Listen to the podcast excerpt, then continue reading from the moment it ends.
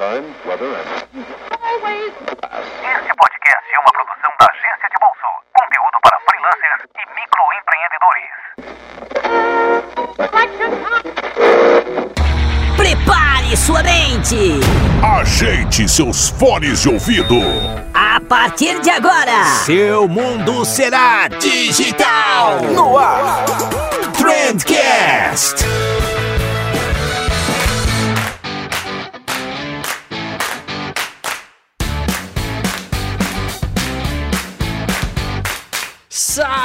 Excelentíssimo ouvinte! Seja muito bem-vindo ao melhor podcast sobre comunicação e negócio que você já escutou na sua vida. Eu sou o Vinícius Gambetta e como tudo que é bom a gente faz acompanhado, hoje eu trouxe o Felipe Silva aqui pra gente fazer um programa um pouquinho diferente. Esse vai ser um programa fora do habitual e vocês já vão entender o porquê. O Felipe é um baita copywriter, ele já trabalhou nas maiores agências de publicidade do Brasil e tem nada menos que dois leões de Cannes no currículo. Pra quem não sabe, o Festival de Cannes hoje é o prêmio mais reconhecido no mundo pra galera de publicidade. E o cara tem dois, não é um, ele tem dois leões de Cannes. Então o Felipe, sem dúvidas, é um profissional fora de série. Eu podia passar aqui uma temporada inteira conversando com ele sobre dicas que ele tem pra dar pra gente sobre engajar, sobre vender, enfim. Mas não é isso que eu vou fazer.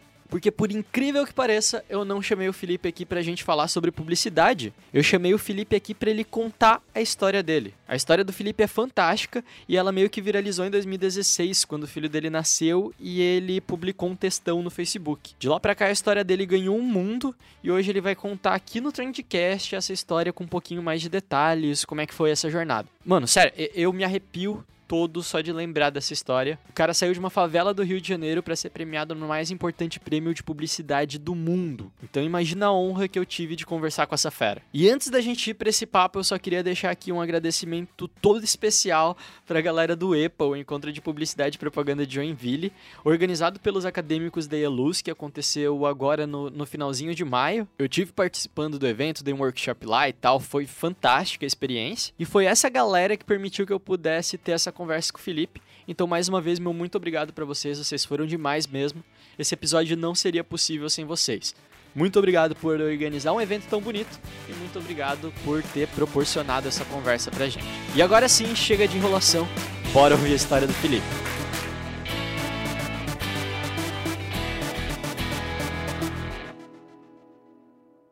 Felipe Silva, seja muito bem-vindo ao Trendcast, cara. Tudo bom? Como é que tá por aí, mano? Tudo bem, tudo certo, cara. E é por aí que Joinville, como é que tá as coisas? Muita chuva, cara, muita chuva. Você já falou aqui em off antes da gente começar a gravar que por aí tinha sol. Já me deu um, Tá sol. já me deu um pinguinho de inveja já, porra, cara. mas, a minha estadia aí foi toda com sol, cara. Não choveu nenhum dia. Ah, Dizem foi- que é a cidade que mais chove no, no Brasil, né? Você ficou aqui o quê? Dois dias? Três dias. Três dias? É, foram três os dias. únicos. Cheguei sexta e fui domingo, mas nenhum dia choveu. Provavelmente foram os únicos três dias que deu sol desde o início do ano, cara. Dei sorte, então. Só pra, pra te situar aí, você tá em São Paulo agora? Tô em São Paulo agora, São Paulo capital. Mais Bacana. precisamente no bairro de Alto de Pinheiros. Alta de Pinheiros. Você trabalha aí há quanto tempo, cara? Cara, eu trabalho em em São Paulo, eu trabalho já há 10 anos. Dez- Vai fazer 11 anos agora. Eu cheguei aqui em 2009. Ah, já, já se considera um paulista então, já. Ah, já tô local aqui já. Bacana. Sinto É, falta da praia, mas do resto tudo certo. Ah, mas dá pra pegar uma praia, né? Você sobe pra Santos, alguma coisa assim? Cara, geralmente quando eu vou pra praia eu vou pra Niterói, né? Aí eu volto Ah, pra casa massa. porque não é vantagem. Legal. Cara, é, para quem não te conhece, é, você tem uma baita experiência publicitária e tal, e a gente já vai entrar, você tem, tem alguns leõezinhos de canes aí, É, a gente já vai entrar nisso, mas eu queria muito contar a tua história, assim, eu queria muito que os ouvintes escutassem a tua história, porque eu acho que ela é sensacional. Você escreveu um dos textos mais bacanas que eu já li sobre a chegada do teu primeiro filho, e, cara, vamos contar a tua história, e depois a gente, a gente fala um pouquinho mais sobre o que você faz hoje e tal, fazer um podcast um pouquinho diferente, pode ser? Pode ser, cara, você que manda. Então vamos lá, quem é Felipe Silva? Lá do começo, cara. Conta tuas Cara, origens aí. Que que essa pergunta parece pergunta de programa de. Marília Gabriela, assim. É, exatamente. Quem é Felipe Silva? Cara, eu não, não sei. É, cara, assim, ó, eu, eu nasci, eu sou Felipe Silva, como você disse, eu nasci numa comunidade lá de Niterói, no Rio de Janeiro. Niterói é uma cidade do lado do Rio de Janeiro, do lado da capital, né? Eu Uhum. nasci numa comunidade lá chamada Morro do Santo Inácio, que eu nasci, cresci, vivi a minha vida inteira lá até mudar pra São Paulo. E assim, era uma comunidade bem, bem carente, assim, cara. Aonde eu morava não chegava a ser a favela, assim, precisa, propriamente dita. Era no morro, mas ainda não era é, no- na- nos becos da favela, vamos dizer assim. Onde eu morava era favela, mas era rua, sabe? Aham. Tinha, tinha asfalto, mas era, pô, a 200 metros de onde começava o beco, assim. Mas eu nasci, cara, eu cresci lá, minha vida inteira, estudei em colégio público desde a da criança até o segundo grau, até me formar. Terminei o segundo grau com 17 anos e não, não entrei na faculdade logo, assim, não, cara. Na real, eu fiquei meio que... Ah, fiquei meio naquele limbo ali de, de terminar o, o segundo grau, ensino médio agora, na minha época era segundo grau, pô, tô velho pra caralho. É, eu terminei o segundo grau, fiquei naquele limbo ali, não entrei na faculdade, assim, não tinha muita. Pra, eu sou a primeira pessoa da minha família a me formar numa faculdade, sabe? Olha só, cara. Pra galera de onde eu morava, não tinha muito essa, na época, assim, visão de fazer faculdade. O negócio você tinha que terminar os seus estudos, já era uma coisa bem heróica, assim, todo mundo largava o estudo. A maior parte dos meus amigos largou o estudo no primeiro grau, que seria o ensino fundamental agora. Chegaram, chegava a oitava série, os caras abandonavam e tal. Você lembra de nessa época você ter alguma. Qual que era a tua pretensão, assim? O que, que você enxergava de futuro pra tua vida, cara? Cara, engraçado isso, não tinha. Não, não- eu acho que eu não pensava muito em futuro e tal. A gente queria ser músico, né? Cantar rap e tal, assim. Acho que a única coisa que a gente almejava, assim, cantava rap, tinha banda de rock, fazia um monte de coisa meio de música, assim, grupo de pagode, a galera tinha muito, sabe? Cantava funk, tinha muito funk lá, tinha muito MC de funk e tal. Mas a gente não tinha uma visão de profissão mesmo, assim, não, sabe? A gente trabalhava no que rolava. Tipo, eu já trabalhei em, em ajudante pedreiro, já trabalhei em. Sabe, uma galera trabalhava no supermercado carregando, empurrando carrinho no supermercado, uma galera trabalhava em obra, e a gente ia meio que se virando ali pra arrumar uma grana, assim, não tinha muito perspectiva de o que eu quero ser quando crescer. Acho que eu nunca tive isso, assim, não, sabe? Aham. A, a minha mãe, que a minha mãe ela é técnica de enfermagem, né? Ela não é enfermeira, ela não se formou no, no ensino superior. Mas ela sempre quis que eu trabalhasse com enfermagem, que eu trabalhasse com alguma coisa assim de laboratório. Eu lembro que ela falava muito isso. Mas era muito, eu acho muito porque ela tinha. conhecia pessoas, né? Conhecia médico, conhecia pessoas, então ela achava que seria mais fácil pra eu entrar nesse, nesse meio, assim. Mas acabou que nu- nunca passou pela minha cabeça, nem passo perto de ser isso. Aham. Mas, e daí eu saí do segundo grau, fiquei meio ali naquele limbo, assim, é, de. Eu terminei meio que um ano antes, porque eu era meio que adiantado, tinha uma coisa meio de. Como eu faço aniversário no meio do ano, 15 de maio, é, você acaba sendo adiantado um ano, né? Então eu terminei meio que um ano antes, assim, meio ano antes. Aham. Mas eu fiquei ali, aí trabalhei de. Trabalhei em pedreiro. Não, não foi pedreiro, né? Na verdade, era assim, uns bicos assim de ajudar em obra. Aham. Aí trabalhei de. Fui hold de uma banda, carregava caixa de som e tal pra uma banda. Eu era músico, era uma banda meio que tocava em casamentos, assim, uma coisa meio. meio uma banda meio bem de gente velha. Era bem engraçado isso.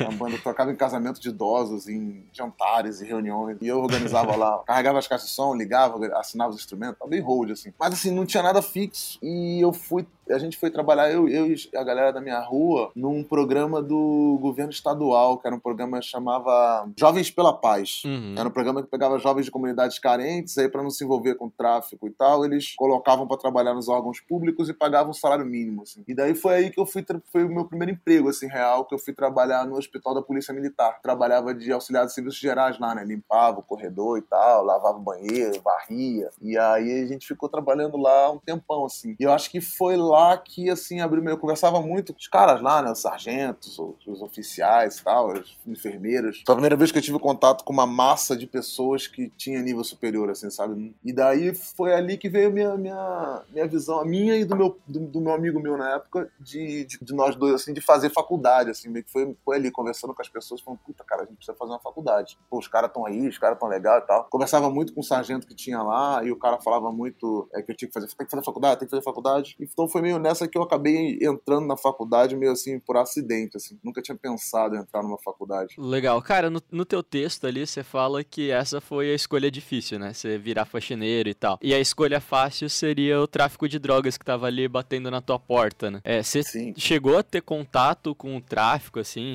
Tentaram te aliciar de alguma maneira? Era uma realidade na, na- onde você vivia? É engraçado isso, pô, essa pergunta tentaram te aliciar e tal, é que assim, é tão, é tão junta a coisa que não tem nem como dizer que tentaram aliciar. É, é muito junto, sabe? A gente, Aham. praticamente, sei lá, vou dizer, 50% dos meus amigos era do tráfico, 50% não, sabe? Tipo, a gente jogava bola junto com todo mundo. A gente fazia o campeonato de futebol que tinha lá, Aham. lá em cima no morro, no campo lá do morro, com todos os caras do tráfico também jogava, também ficava do lado de fora ali, vendo o jogo com as armas. Então, era uma convivência muito próxima, assim, né? A gente tive dezenas de amigos que morreram por isso. Meu primo morreu trabalhando no tráfico de drogas. Meu primo não, dois primos meus morreram trabalhando no tráfico de drogas. Grande parte dos meus amigos. Putz. Então a gente tava. É uma coisa muito. Não tem, não tem essa separação que que a gente vê daqui agora. Assim, não tem essa separação. Lá é todo mundo. Os caras cresceram com você. São seus amigos, assim como, sei lá, você tá na faculdade, tem os amigos que vão pro bar e tem os amigos que vão pra casa. Lá é isso, cara. A Aham. gente joga bola de dia, vai todo mundo pra escola de manhã, de tarde tem quem vai pra casa e tem quem vai trabalhar no tráfico. assim. Porra, é uma realidade muito diferente do que a gente tá acostumado daqui, né? É, então talvez por isso, assim, na época, eu escrevi esse texto em 2016, tá? Então não lembro de muitos detalhes dele. É, apesar que vai chegando agora, foi 30 de junho, então vai chegando agora 30 de junho, um monte de gente começa a me, me acionar e me mandar mensagem por conta desse texto, que ele começa a viralizar de novo. É uma coisa muito esquisita.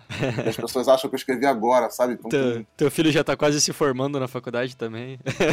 Exatamente, meu filho, meu filho foi pro primeiro passeio de escola hoje, cara, Ah, que sozinho. Então já- já passou muito tempo. É, então, assim, eu falei de escolha fácil porque realmente era o cara, era o caminho mais fácil. Você tá ali, você quer ganhar uma grana. Aham. Então, pô, a gente tava ali, eu lembro que na época, pô, a gente ficava ali no morro conversando, eu e meu primo, na época, a gente tava aprendendo a tocar violão, e ficava ali conversando, trocando ideia, e os caras do tráfico ficavam pra baixo pra cima, de motinha, de roupa, de tênis maneiro, pagava as coisas pra gente, chegava lá com a caixa de, de esfirra do Habibs e distribuía pra todo mundo, pro morro inteiro. Caramba. Então, era uma escolha muito fácil. Você fala, pô, cara, eu tô precisando de uma grana, pô, vou ali. E é como a maioria das pessoas, pessoas acaba, dos meus amigos, por exemplo, acabaram entrando no tráfico de drogas. Ninguém falou, ah, eu vou ser o maior traficante do Brasil agora. Aham. Não, o cara fala, ah, cara, eu tô precisando de dinheiro, vou ficar ali um dia, num plantão eu consigo tirar 100 conto. Aham. Fico um dia no tráfico ali, tiro 100 reais, mas aí isso vai viciando, né? Porque você fica um dia mais 100, no outro dia, no outro dia, quando você vê, você tá vivendo no, no, pro tráfico de drogas. E assim. essa opção nunca passou na tua cabeça, assim? Não, não, não. Minha mãe, minha mãe era muito, como eu vou dizer, muito preocupada com isso, assim, sabe? Uhum. Então ela tinha muito, sempre que ela me via junto com alguém, apesar de que a gente não tinha como separar, mas sempre que ela me via meio sozinho, assim, junto com alguém que era do, do tráfico de drogas, ela começava a apertar muito, a ficar muito em cima e tal. Então eu sempre, sempre tive, nunca passou, porque eu também, assim, cara, minha mãe pra mim é Deus, sabe? Aham. E daí eu, puta, tinha muito essa coisa de não decepcionar minha mãe, não decepcionar minha mãe, não decepcionar minha mãe. Então por isso que desde, desde jovem, assim, é, minha mãe é mãe solteira, né? Me criou sozinho, meus irmãos também, somos três, par de mãe. É minha irmã bem mais velha que eu, meu irmão bem mais velho. Eu nasci, eu sou tipo 10 anos mais novo que o meu irmão, sabe? Aham. Da minha irmã pro meu irmão é pequena diferença de idade, pra mim são 10 anos. Então, quando eu nasci, meu irmão já, já, era, já tava mais velho, depois ele foi morar com a minha avó, a minha irmã casou, então ficou meio que eu e a minha mãe sozinhos, assim, sabe? A Aham. gente foi. Então eu ficava muito, eu era muito, muito focado nisso, assim, não decepcionar minha mãe. Então acabou que nunca. Apesar de, claro, né, cara, na hora você- deseja as coisas que os caras têm ali, né? Na época lá dos Nike 12 molas, que, puta, cara, chegava de caixas e caixas lá no morro pra todo mundo, né, pros caras. Aham. Você fica ali falando, puta, cara, queria ter um tênis desse, puta, queria ter um, tá nessa, com essa roupa, queria estar gastando dinheiro assim. Imagina. Sei lá, como eu te falei, acho que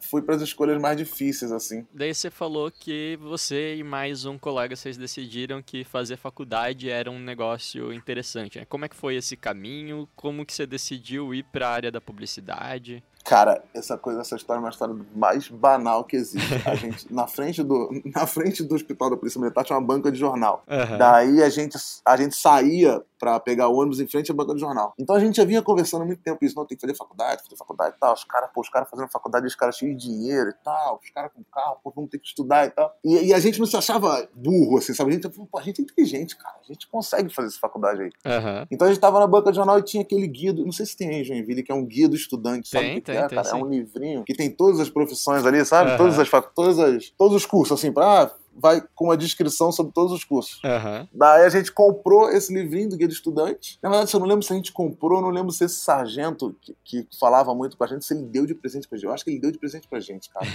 ele, e era engraçado que ele era um sargento, mas ele era alcoólatra, então ele tava meio que largado lá no hospital da Polícia Militar, sabe? Ele Aham. ficava a maior parte do tempo no bar. Então eu acho que ele deu pra gente esse guia do estudante. E a gente foi lendo assim, eu fui lendo, fui lendo, fui lendo, fui lendo, e falei, ah, é, na época tava em alta hum, engenharia de telecomunicações, TI, essas paradas. Eu falei, puta, cara, eu não tinha nem computador em casa, né? Aham. Aí eu falei, ah, cara, não- nem tenho computador, nem sei mexer em computador. Eu falei, puta, medicina não vai dar porque era mais difícil, mais disputado. Uhum. Tinha que estudar muito, eu não ia conseguir tempo. Aí eu fui olhando e li publicidade, propaganda. Na verdade, eu li publicidade propaganda, não. Eu li comunicação social. Aí eu li aquela parada e falei, puta, cara, eu. Na época eu tava começando a me interessar por ler, assim, eu já tinha uns 18 anos. É engraçado isso. O primeiro livro que eu li na vida, eu acho que eu já tinha mais de 18 anos. Olha só. Então, eu já tinha uns 19 anos, na real, cara. Eu tava me interessando por ler, assim, ler algumas coisas. Esse meu primo lia revista em quadrinho. Eu falei, ah, cara, eu acho que comunicação social tinha jornalismo lá, porque na verdade eu escolhi fazer jornalismo. Aham. No meio é que eu mudei. Aí eu falei, ah, cara, comunicação social eu acho que eu vou me dar bem. E aí o meu primo, na verdade, ele, ele escolheu administração. Ah, ele não foi junto contigo, então. Não, não, ele foi pra administração. Ele era um cara que gostava dessas coisas de número. Até porque hoje ele é até, ele é até dono de uma empresa, assim. Aham. E aí ele é o cara que gostava de números, de organizar as coisas, ele sempre organizou festa e tal, e aí ele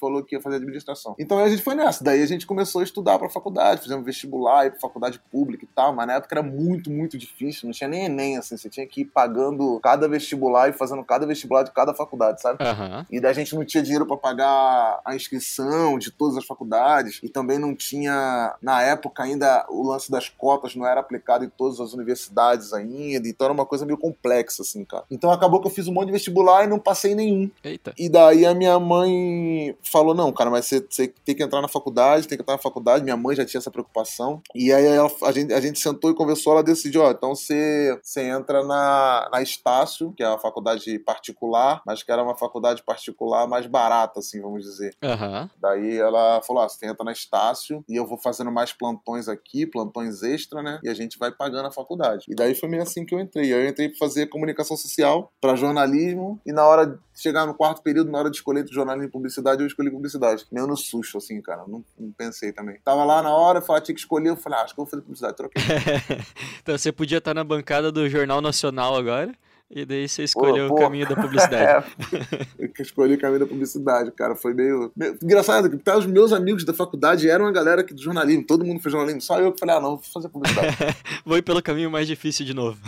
é, mas na verdade, e engraçado isso, porque na verdade eu não escolhi. E Quando, eu- quando eu escolhi publicidade também, eu não escolhi ser publicitário, eu escolhi ser redator. Aham. Porque na real, assim, eu fui conhecendo a publicidade, vendo que tinha diretor de arte, redator, tal, todas as funções. E eu já gostava muito, nessa época eu estava lendo muito, muito, assim, meio viciado em leitura. Eu falei, não, cara, vou ser redator porque eu quero escrever. Aham. E jornalismo, eu vou ter que ficar escrevendo matéria de jornal, não, não vai ser legal, não vou, não vou poder criar, sabe? Escrever coisas que eu penso, assim. E aí eu acabei escolhendo ser redator por isso, e aí fui fazendo publicidade. Legal. E como é que foi esse período na, na faculdade, cara? Você passou por uns perrengues e tal? Como é que foi? Cara, era foda, assim, porque, na verdade, assim, quando eu entrei na faculdade, eu tive que largar o, o, o trabalho lá, o projeto lá do governo, porque a faculdade, tipo assim, a faculdade de noite era muito cara, ela tinha preços diferentes. De noite era muito cara, e de manhã era muito cara. De tarde era, tipo, metade do preço. Aham. Então eu tive que entrar na faculdade de tarde, entendeu? Aham. entrar para estudar de tarde, porque senão eu não ia conseguir pagar. Só que para estudar de tarde, eu não podia trabalhar, entendeu? Putz. Então foi um período bem.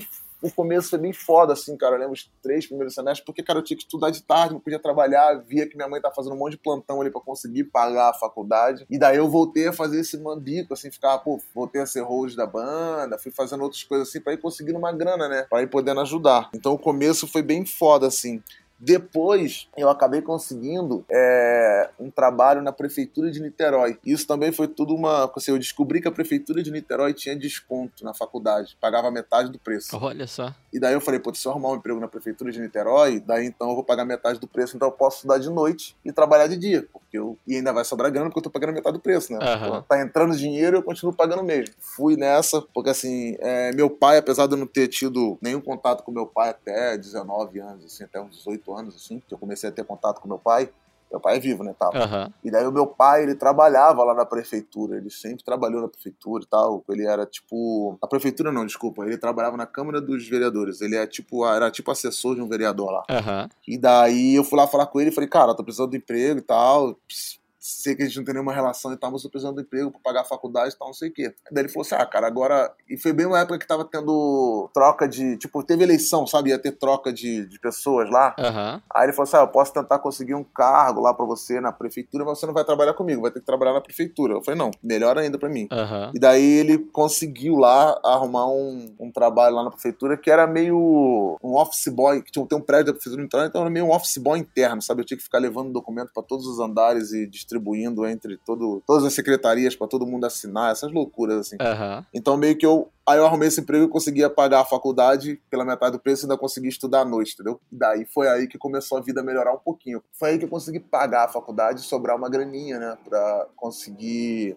comprar os livros, tirar as xerox que tinha que tirar. Na época eu tirava muita xerox. Aham. Aí foi meio que nessa época que eu mudei pra noite. Teve um outro problema que assim, eu não consegui estagiar quando eu tava na faculdade. Eu já entrei na faculdade tarde, né? Eu, tipo, eu terminei o segundo grau com 17, eu entrei na, só consegui entrar na faculdade com 21, sabe? Teve um período também ali que eu entrei numa que eu ia juntar dinheiro pra pagar a faculdade, sabe? Então vou juntar dinheiro pra pagar a faculdade. Eu juntei maior grana e não deu pra pagar nem seis meses.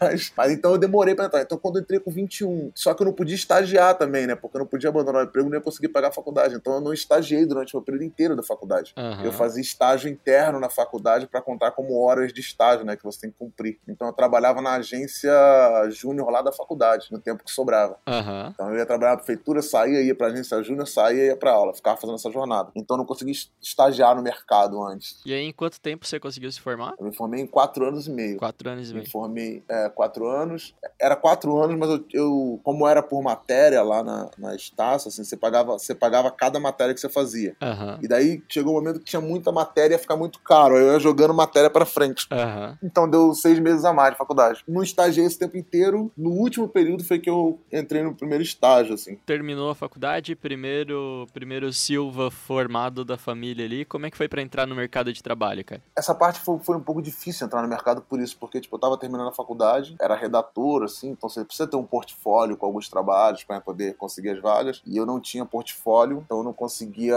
arrumar vaga. E também não tinha experiência, porque eu nunca tinha trabalhado no mercado, né? Uhum. Então, o que eu fiz foi assim, eu peguei um dinheiro que eu tinha e fiz um curso de... Não foi de redação publicitária, não. Foi um curso de um mês, assim, de... Eu não lembro o que que era, cara, mas de curso de criação, eu acho. Aham. Na SPM do Rio, que é a melhor, era a melhor faculdade de propaganda do Rio de Janeiro, é a SPM. Aí eu fiz um curso lá e daí consegui montar um portfólio básico. Na época tinha muito concurso de estudantes, tinha um concurso do Clube de Criação do Rio de Janeiro, tinha um concurso do Encontro de Redatores Publicitários, tinha um monte de concurso. Aham. Então eu era a forma. Os concursos sempre davam estágio, sabe? Você ganhava o concurso, dava estágio. E daí eu comecei a fazer todos os concursos que pintavam pela frente. Antes teve uma agência muito pequena lá do Rio de Endomarketing, abriu um- um- uma, uma vaga de estágio e era tipo um concurso também. Você tinha que criar um job e mandar pra lá. Aham. E daí o melhor trabalho ganhava o estágio. Daí eu fiz esse trabalho, aí ganhei e virei estagiário lá. Aí Foi meu primeiro estágio. Nessa agência de endomarketing, ganhava um salário de estagiário, já que na verdade o salário de estagiário já era o salário mínimo que eu ganhava na prefeitura, sabe? Aham. Então eu abandonei a prefeitura e fui pra lá.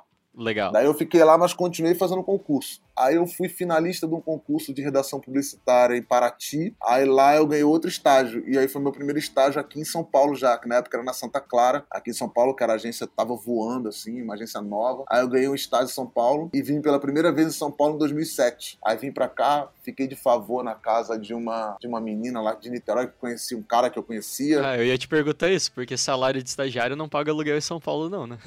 Não paga. Na verdade, assim, eu, não tinha, eu ganhei e não tinha como vir. Aí um amigo meu falou assim: Cara, eu conheço uma menina que mora lá em São Paulo, vou falar com ela. Aí falou com ela, e daí ela falou: Não, pode vir, fica aqui em casa e tal. E foi engraçado isso, porque a menina nem me conhecia. Eu, eu cheguei exatamente com as malas na porta da casa dela e falei: Prazer, Felipe. Ela falou: Prazer, Paula. E foi isso. E eu fiquei na casa dela de favor, assim. Mas aí foi muito foda, porque a Santa Clara era uma agência já em São Paulo, era uma agência mais moderna da época. Então, os quatro, cinco meses que eu fiquei ali, meu, meu trabalho melhorou muito pro, pro, pra galera do Rio de Janeiro, sabe? Então, assim, foi uma parada que mudou completamente a minha carreira ter vindo pra esse estágio. E aí também contei com um monte de pessoa que me ajudou, a Paulinha, que eu fiquei na casa dela, e a Mar... morava a Paulinha e a Maria Fernanda, que eram duas amigas, eu fiquei na casa delas, um cara estranho na casa dela, dormia na sala, sabe? Então, tipo, caras Aham. me ajudaram muito nessa época. Mas aí eu voltei pro Rio, porque nesse período eu tava fazendo fazendo a faculdade ainda, tava fazendo a monografia, sabe? Aí eu falei com o professor, falei, cara, segura, porque eu ganhei um estágio, eu preciso lá estagiar. Quando eu voltar, eu faço essa monografia. Aí ele segurou, eu vim, estagiei, voltei e fiz a monografia. Aí depois eu fiz outro concurso no Rio, que era entre os 10 primeiros, fiquei entre os 10, fui para uma vaga de estágio numa agência do Rio chamada Casa da Criação. Aí depois da Casa da Criação, aí, mas aí eu já tinha trabalhado em São Paulo, na Santa Clara, então já tinha algumas coisas no portfólio legais, sabe? Aí realmente já tinha mudou um pouco a minha vida, assim, porque eu já, tinha, já estagiava na, na Casa da Criação, já tinha trabalhado na Santa Clara, tinha um portfólio e tal. Então, estagiei ali um tempo na Casa da Criação e depois, quando acabou o estágio, aí eu consegui meu primeiro emprego numa agência muito pequena também, que era lá na Barra da Tijuca, ficava tipo duas horas e meia da minha casa, eu morava em Niterói, era um horror. e aí. Mas era o meu primeiro emprego, assim. Eu lembro que era o salário era R$ 1.600, que já era, tipo, absurdamente maior do que eu tinha recebido a vida inteira, sabe? Então eu me sentia muito rico, né? Nessa época. Uhum. e aí foi meio que assim que de lá, e de lá da, dessa agência na Barra, só que era muito, muito longe da minha casa. Tipo, era duas horas e meia pra ir, duas horas e meia pra voltar. Então, às vezes, uhum. eu, se passava assim de meia-noite na agência, eu nem voltava pra casa que não valia a pena, sabe? Porque eu ia ter que voltar pra lá muito cedo. E daí eu ficava por lá mesmo. Só que isso tava me desgastando muito e foi nessa época que surgiu a proposta para voltar para São Paulo. Que a Staff, uma agência que tinha no Rio, estava abrindo uma, uma sede aqui em São Paulo. E eu conhecia o diretor de criação lá, o vice-presidente de criação, que ele tinha sido meu professor nesse curso da SPM. Daí ele falou: Ah, você já esteve em São Paulo, já trabalhou lá, já conhece, você não quer ir para lá trabalhar? Aí eu falei: opa, vou, quero ir. Eu já, nessa época eu já sacava mais ou menos que o mercado do Rio ia, ia despencar, sabe? Que São Paulo ia ser o lugar do Brasil. Muita gente estava vindo para São Paulo. E aí eu vim assim, acho que fui o primeiro da minha geração. Hoje tem um monte de gente aqui da minha geração lá do Rio que veio para cá, porque a gente se esbarrava nos concursos, se esbarrava nos lugares. Acho que eu fui o primeiro da minha geração a vir para cá. Eu vim em 2000, finalzinho de 2008, foi quase 2009. Daí eu vim para São Paulo. Legal. Daí para você ganhar um canis, como é que foi, cara? Cara, ó, eu trabalhei na staff durante aqui durante três anos. Era uma agência bem pequena, tinha tipo cinco pessoas. Era quase que uma house de umas marcas aqui. Depois eu fui para Mood e daí foi um período bem legal da minha carreira, assim, que foi onde eu consegui amadurecer muito. Eu fiquei cinco anos na Mood. Na época era Mood TBWA, então era a agência que fazia tudo da cerveja Devassa, que na época tava bombando, todos os comerciais da Devassa estavam bombando. Então eu cheguei lá, cara, eu comecei a participar de campanhas que, que eu nunca tinha participado, campanhas gigantes, assim. Então, Sandy, quando fez a propaganda da Devassa, participei. Depois veio o, o dono da Playboy, que fez a propaganda da Devassa. Depois veio Aline Moraes, Grazi, Massafé. Então eu fiz muita campanha de Devassa, assim. E você chegou a conhecer esse pessoal tudo, cara? Eu conheci em filmagem, assim. Quando você filma, a pessoa tá lá, você conhece em filmagem, né? Mas não chega no. Não pode tietar, tirar uma não, foto? Não, nunca fui de tietar, cara. Eu meio, meio. Eu tenho, eu tenho, poucos ídolos assim, eu acho que eu não sou meio de tietar as pessoas assim, não. Eu sempre fico meio, ah, cara, esse cara nem é tanta coisa também, né? é, é. Mas, mas, assim, conheci de, de, de, de ver em filme, de estar em filmagem e tal também, assim. Então, Nossa. nessa época foi muito legal para mim, por isso assim, eu Fiquei cinco anos na Mood TBWA, pô, foi um, uma, uma fase ótima. Cara, a gente era uma agência de 40 pessoas e na época fomos indicados ao Caboré, que era o um, Caboré de agência do ano, que só concorre a agência grande, então a gente foi indicado na época com a Léo Bordei e com a Young, eu acho. Duas agências gigantes, assim. Uhum. A agência era uma agência média, então fiz grandes trabalhos e lá, como tinha pouca gente, eu consegui, acabava sobrando muita coisa para mim, assim, eu consegui evoluir bastante. Aí eu fui diretor de criação lá na Mood, em 2015, e uhum. depois de lá, aí a Mood chegou um momento que ela ia vender totalmente as ações pro TBWA, vende, fica um tempo ali 50-50, e depois de um tempo você é obrigado a vender tudo. Quando a Mood ia vender todas as ações, eu resolvi sair da Mood, falei, puta cara, agora eu preciso sair. E daí eu fui pra África. O meu ex-diretor de criação que tinha me contratado na Mood estava na África, falou, cara, vem pra cá. Eu falei, ó, oh, tô querendo sair e tal. Ele falou, não, vem pra cá, pra África. Aí eu fui pra África. Aí quando eu fui pra África que começou a, a rolar essa coisa de que a Moody, a Moody escrevia muito prêmio, mas não escrevia muito prêmio internacional, era muito prêmio nacional, assim, tal. Quando eu fui pra uhum. África, que realmente tinha essa... A África tava virando essa agência, que a África hoje é uma das, uma das agências mais premiadas, ganhou um GP de Cannes ano passado. Então a África começou uhum. a, a, tava começando a mudar essa visão para investir em prêmio também. E aí foi quando eu cheguei lá, eu cheguei lá em 2015, no finalzinho de 2015, e em 2016 que eu ganhei meu primeiro leão lá na África. Olha só que legal. Daí foi uma. E foi legal que foi com os amigos meus também, que tinham trabalhado na Mood comigo. A gente se. Pô, foi, foi um, um, trabalho muito legal, assim. Uhum. E a gente ganhou nosso primeiro leão em 2016. Foi mesmo, ah, foi o mesmo ano do texto, mesmo ano que o meu filho nasceu. Foi um ano meio. Porra, que ano, hein? Animado, é. Aí eu ganhei meu primeiro leão em 2016, cara, aquela coisa de prêmio publicitário, né, cara? Você ganha um, vai inscrevendo em todos os outros e vai uma cascata de prêmios, você começa a ganhar um monte de prêmio. Daí gente... Legal. E como que é essa sensação, cara? Eu acho que tem muita gente escutando a gente agora que tá fazendo curso de publicidade e propaganda aí, e muito provavelmente o que essa galera almeja, assim, um, um sonho de carreira, seria estar tá ganhando um leão em Cannes. Cara, assim, eu tenho... É meio, é meio, meio frustrante para as pessoas o que eu sempre respondo com isso. É que, assim, eu, eu falo uma frase sempre, eu falo sempre pros meus alunos, eu, dou- eu dou aula de, de redação publicitária na Miami Ed School, que é uma Aham. escola de, de um curso de, de criação que tem aqui em São Paulo. Tem em Miami e tem aqui em São Paulo, né? E eu dou aula lá de criação publicitária e redação publicitária. E eu sempre falo uma coisa pros alunos que assim, cara, eu sou um cara, eu sou, eu não não faço parte dessa galerinha que gosta de falar mal da publicidade, que hoje em dia tem uma galera que gosta de falar mal da publicidade, falar mal do publicitário, falar mal das agências. Eu não faço parte disso porque a publicidade deu tudo que eu tenho, sabe? Aham. tudo que eu consegui na vida, eu consegui com a publicidade. Mas eu também não sou parte da galera que se deslumbra muito com publicidade, sacou? Aham. Se deslumbra, ah, eu sou um gênio porque eu ganhei, porque eu preciso ganhar um leão, eu corro atrás disso. Então, não, sou muito parte dessa galera. Então, eu acho que a publicidade é uma profissão como qualquer outra, sabe? Eu costumo sempre dizer que o cara nega é muito estrelinha, reclama muito da vida. Eu falo, cara, senta sua bunda na cadeira e trabalha. Aham. Senta aí, faz mais roteiro e para de reclamar que o diretor de criação não aprovou. Sabe, é um trabalho como qualquer outro. Então, assim como minha mãe vai pro hospital até hoje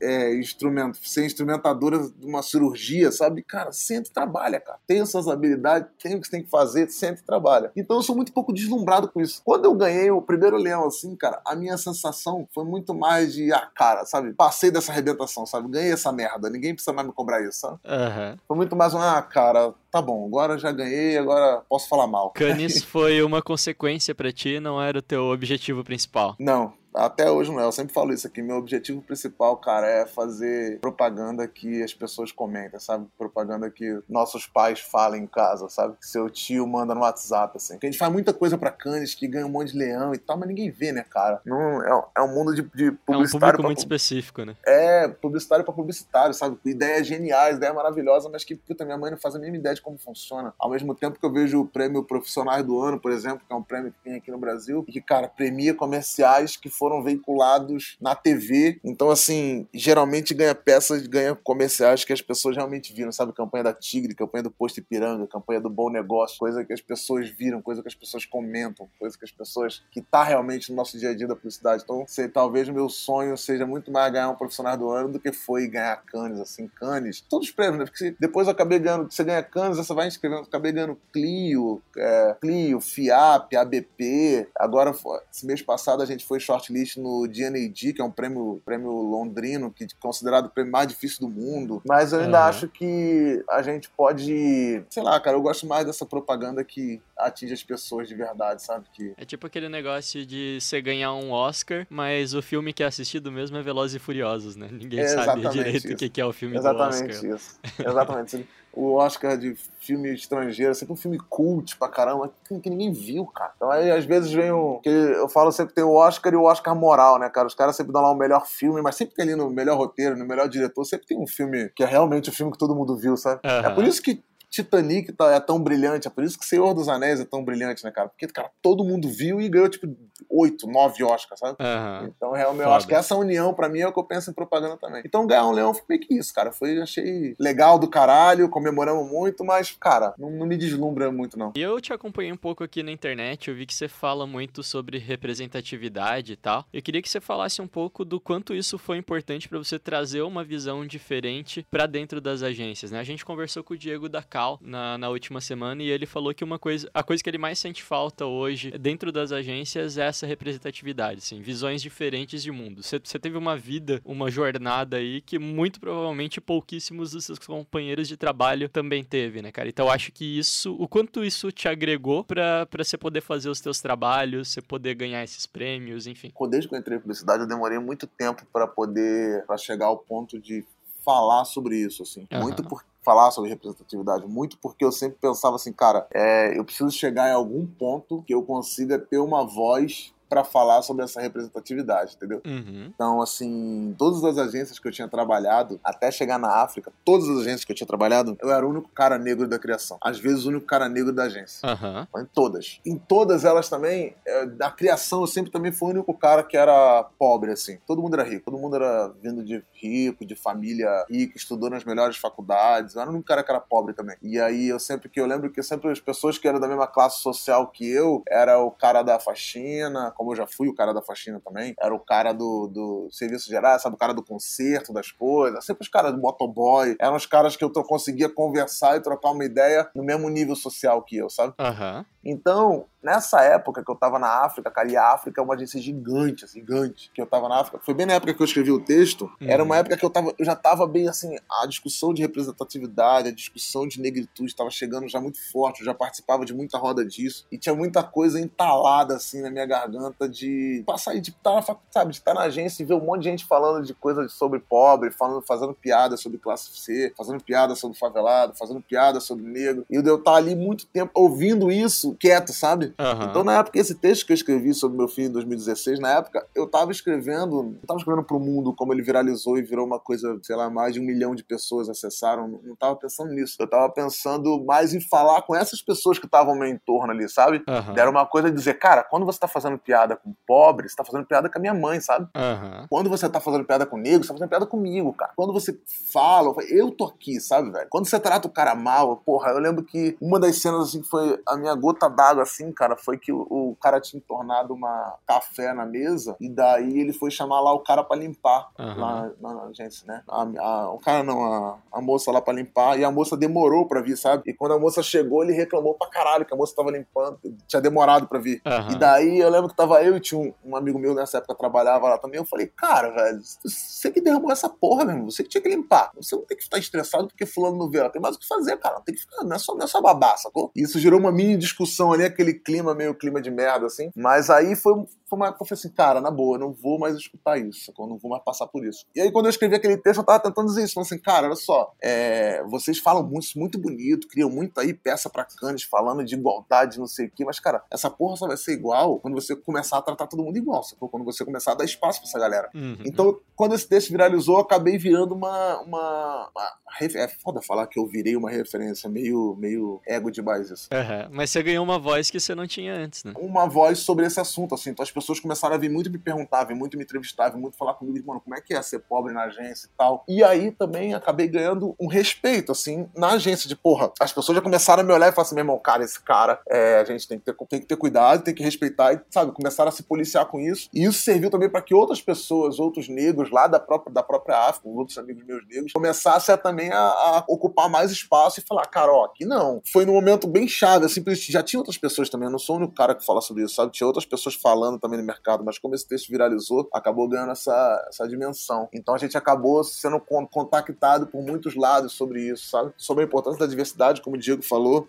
eu acho, cara, que essa propaganda brasileira até hoje foi feita por homem branco de classe média alta, sabe? Aham. Essa é a nossa propaganda. Cara, óbvio, é uma, uma das propagandas mais criativas do mundo, uma das propagandas, cara, uma das, das, indústrias de propaganda mais, mais legal que tem, assim, no planeta. Mas acho que no mundo de hoje, cara, e pra gente ultrapassar essa barreira, sabe, pra, pra, pro que eu falei, a peça de cane ser a peça que a sua mãe vê no dia a dia, a gente precisa de mais cabeças, mais diversidade, sabe? Hoje a gente avançou muito na questão das mulheres, tipo, tem muita mulher já nas agências. Óbvio que tem muito pouco ainda perto do que é preciso, mas eu acho que a gente ainda precisa avançar na questão da diversidade, assim. E diversidade, quando eu falo, não só de, de, de pessoas negras, né, cara? Porque, tipo, os caras criaram aqui ó, um filme aqui esse ano aqui na agência, na Yang, dois, dois, uma dupla de, de criação, dois caras brancos, assim, de classe média alta. Os caras criaram um filme pra, contra a transfobia e eles foram lá e acharam uma menina trans que era roteirista e chamaram ela pra escrever o roteiro, sabe? Aham. Então, isso é importante, sabe? Não só de negro, não só de mulher, mas, cara, de pessoas trans, de pessoas de outras origens, de pessoas pobres, de pessoas que têm a cabeça diferente do modo pensante, senão a gente continua fazendo as mesmas coisas, cara. E eu falo sempre isso também, que é uma autocrítica minha, que, assim, cara, a propaganda que me formou é a propaganda da classe média branca, sabe? Então, Aham. às vezes, eu ainda penso com essa cabeça da classe média branca. Então, eu também preciso de outras pessoas do meu lado pra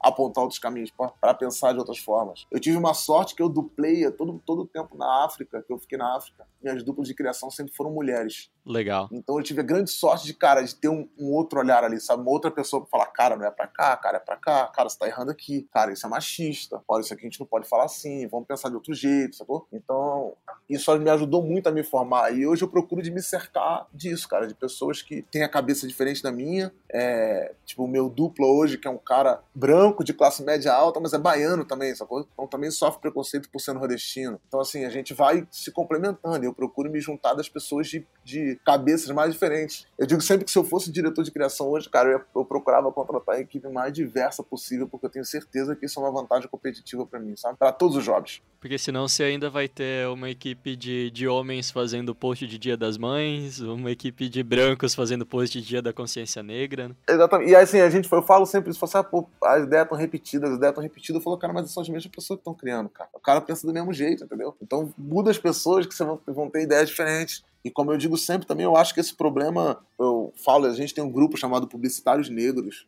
no Facebook. Aliás, se tem algum publicitário negro ouvindo, acessa o Facebook, pede para participar do grupo Publicitários Negros. A gente tem várias discussões lá, posta várias vagas.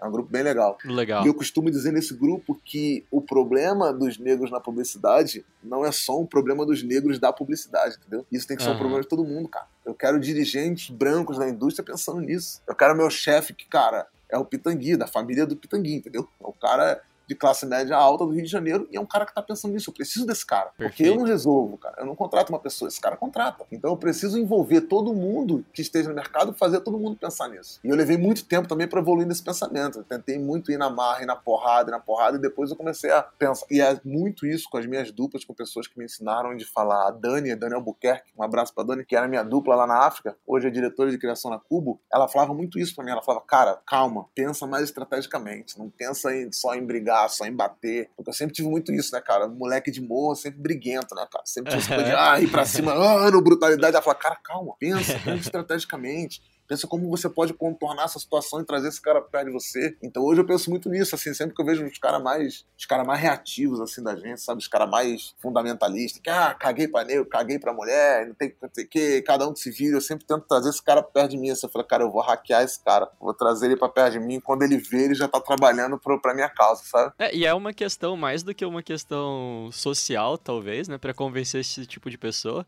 É uma visão estratégica mesmo, né, cara? Se você vai Exatamente. comunicar pra uma massa de brasileiros, onde a maioria talvez seja negro de classe média baixa, você tem que ter visões diferentes, né? A ma- maioria é mulher também. Você tem que ter essas visões dentro da tua agência pra você conseguir vender melhor, né, cara? Uma solução, um produto. Então, mais do que uma visão social, talvez, é uma visão inteligente contratar essas Exatamente, pessoas, né? Ter essas e visões. assim, coisas. A gente, a gente ainda tá engatinhando muito nisso. Assim, a gente faz coisas simples hoje que tem um destaque enorme, cara. Eu lembro que há um tempo atrás o Boticário fez um comercial, era um comercial Dia dos Pais. Aham. Normal, comercial Dia dos Pais, falava sobre a família, não falava nada sobre, sobre empoderamento. Só que a família do comercial era negra. Perfeito, lembro disso. E, cara, deu um, um monte de galera, dessa, dessa galera mais, que hoje é mais fundamentalista aí, cara, que veio falar, ah, não, por que, que tá botando a família negra e pá, não sei o quê, mas ao mesmo tempo as outras pessoas falam, cara, olha que do caralho. O movimento veio o contrário e falou, olha que do caralho você botar uma família negra como uma família, cara, não que, ah, o negro, não, cara, é só uma família, cara, normal, é o Brasil. Possivelmente pode existir uma família negra, não tem problema com isso, sabe? Assim como já existiram milhões de famílias de comercial de margarina que eram brancas e Eram brancas, só, é. só, só mudaram os atores, né? Eu tenho uma, tenho uma, uma conhecida que ela fala isso, parece que negro não toma café da manhã, né? Aham. Negro não toma café da manhã, negro não compra presente dia dos pais. cara. E ao mesmo tempo a gente tem, hoje, obviamente, é, eu acho que vai, eu acredito muito que vai mudar por isso, porque as empresas, no fim das contas, né, cara, eu falo sempre isso, é, é o capitalismo, a empresa quer ganhar dinheiro. E hoje, quando a gente vê, cara, a- o consumo do- da população negra no Brasil, a gente vê índices altíssimos dos- e o movimento do black money, que é, cara, você gastar o seu dinheiro onde você se identifica, cada vez mais crescendo.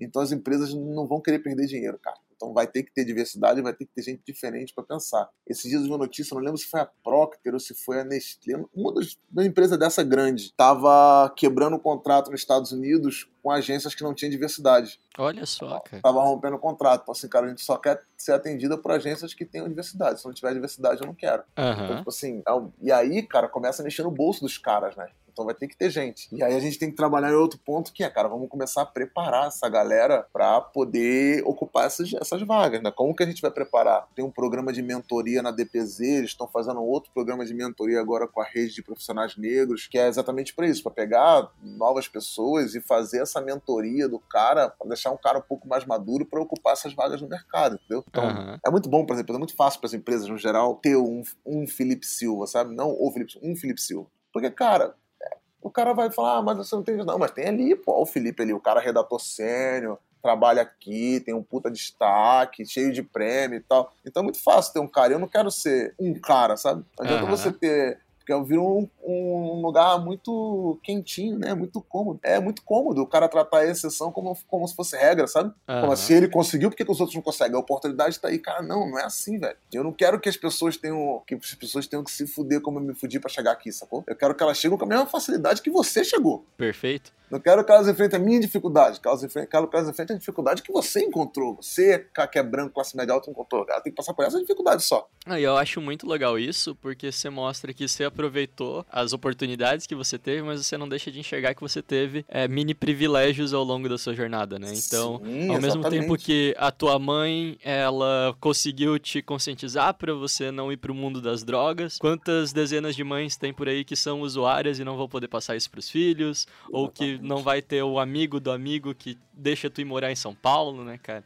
Eu acho que isso faz toda a diferença. Eu falo sempre isso, cara, eu, apesar de ser negro, pobre, de ter nascido do- no, no morro, de ter passado por uma porrada de coisa, me fudi pra caralho pra chegar aqui, mas o que você falou é muito certo, cara, eu tive um monte de privilégios. sacou? A minha mãe poder fazer mais plantões pra pagar a minha faculdade é um privilégio absurdo, sabe, cara? Cara, eu ter, eu falo sempre isso, assim, cara, tipo, o salário que eu ganho hoje deve ser os. Se juntar o salário da minha rua inteira, não deve ser meu salário, sabe? Isso é um puta privilégio Aham. não só privilégio pra vir até aqui, como os privilégios que eu tenho agora, de poder circular, de poder ir em lugares. Assim como você falou, pô, você conheceu toda essa gente famosa, sabe? Cara, poder conhecer esse bando de gente famosa, tudo isso foi privilégio, privilégio que foi me dado. É importante a gente saber que tem sempre alguém, cara, passando pior do que a gente, sabe? Porra, como eu falei, eu morava lá no morro, na favela, tal, lá na nossa casa, que não era pintada, que não tinha é, tinta na parede e tal, tudo bem. Mas, cara, tinha gente pior, entendeu? Então, como que eu vou fazer aquele cara que tava lá pior chegar onde eu tô chegando agora? E não só na publicidade, cara, na nossa vida geral, sacou? Tipo, cara, o que, que a gente vai fazer? Quando eu, eu sou muito chamado para dar palestra em ensino médio público, cursinho pré-vestibular comunitário, em Fundação Aham. Casa, sabe? É, Fundação Casa aqui em São Paulo, é tipo a FEBEM, sabe? Sim, sim. unidade de medida socioeducativa. Então, assim, você acaba esbarrando com jovens por uma realidade muito pior do que que eu tive, sabe? Como é que eu vou lá conversar com o cara tá cumprindo é uma medida socioeducativa porque assaltou um carro, sabe? Porque roubou um ônibus. Aí eu vou lá falar pra aquele cara, olha, eu sou publicitário, muito legal aqui, ó, eu conheço a Grazi, conheço não sei o quê. Tipo, cara, você tá muito distante desse cara, sabe? E como é que você vai cobrar desse cara que, que ele não se dedicou o suficiente, né? Exatamente, os caras que, cara, assim, não tem mãe, não tem. Eu tive mãe, sabe? Como eu falei, pô, minha mãe me criou sozinha, minha mãe é uma puta mulher, eu tive mãe. Tem gente que não tem mãe, não tem pai, sabe? É criado pela tia, criado pela avó. Como que a gente vai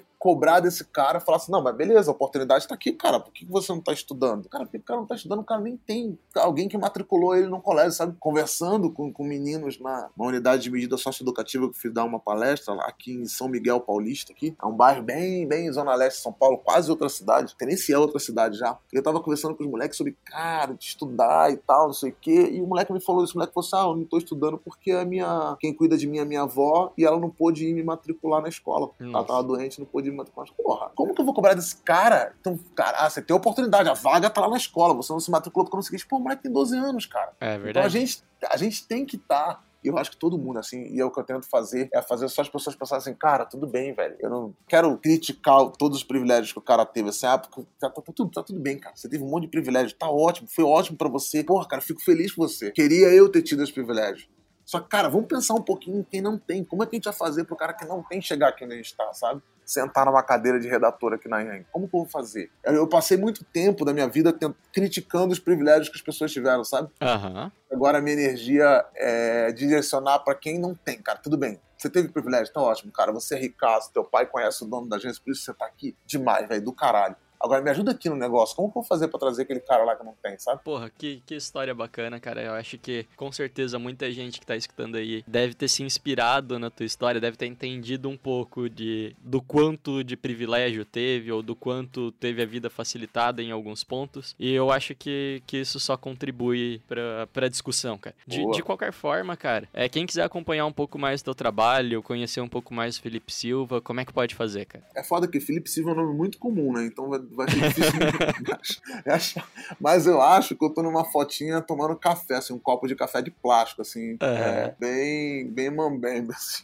É, no Facebook é Felipe Silva. Eu acho que eu tô lá tomando esse café no copo de plástico. No Instagram é Felipe Silva com dois A's no final. Felipe Silva A. E daí me acha lá no Instagram. Tem uma galera aí já do, do EPA aí que me segue lá, então pode perguntar aos amigos aí. E, cara, Legal. se quiser mandar e-mail, o meu e-mail aqui é felipe.silva.ir.com. Pode mandar e-mail aqui também na agência, pode me achar no LinkedIn também, Felipe Silva. Pode mandar mensagem se tiver com alguma dúvida, quiser conversar, quiser que eu olhe o portfólio, quiser alguma força. Precisar de um abraço. É, de um abraço eu tô longe, mas se estiver em São Paulo, precisar de um abraço. Mas se quiser conversar, quiser mostrar o portfólio, quiser trocar uma ideia, quiser, sei lá, cara, qualquer coisa, manda mensagem aí, pode mandar inbox do Facebook, pode mandar mensagem no LinkedIn, pode mandar e-mail, que eu respondo, cara. Sou, não sou um mero mortal, cara, sou apenas um cara como vocês. Porque às vezes a pessoa fica, não, não vou mandar mensagem. Toda vez que alguém me manda mensagem, eu respondo, o cara fala, ah, achei que você não ia responder. Eu falei, pô, não vou responder, eu sou doido, pô. Como que eu não vou responder, eu não sou maluco? Mas aí, só manda mensagem aí, galera. Não se acanhe, pode mandar. Legal, cara. Porra, brigadão por ter participado aí, cara. Foi, foi uma honra te ter aqui. Com certeza Porra, vamos te chamar em outras oportunidades pra falar sobre outros assuntos. Valeu, cara. Beleza, Brigadaço. cara? Brigadão, mano. Falou. Valeu, bro. Abraço, galera.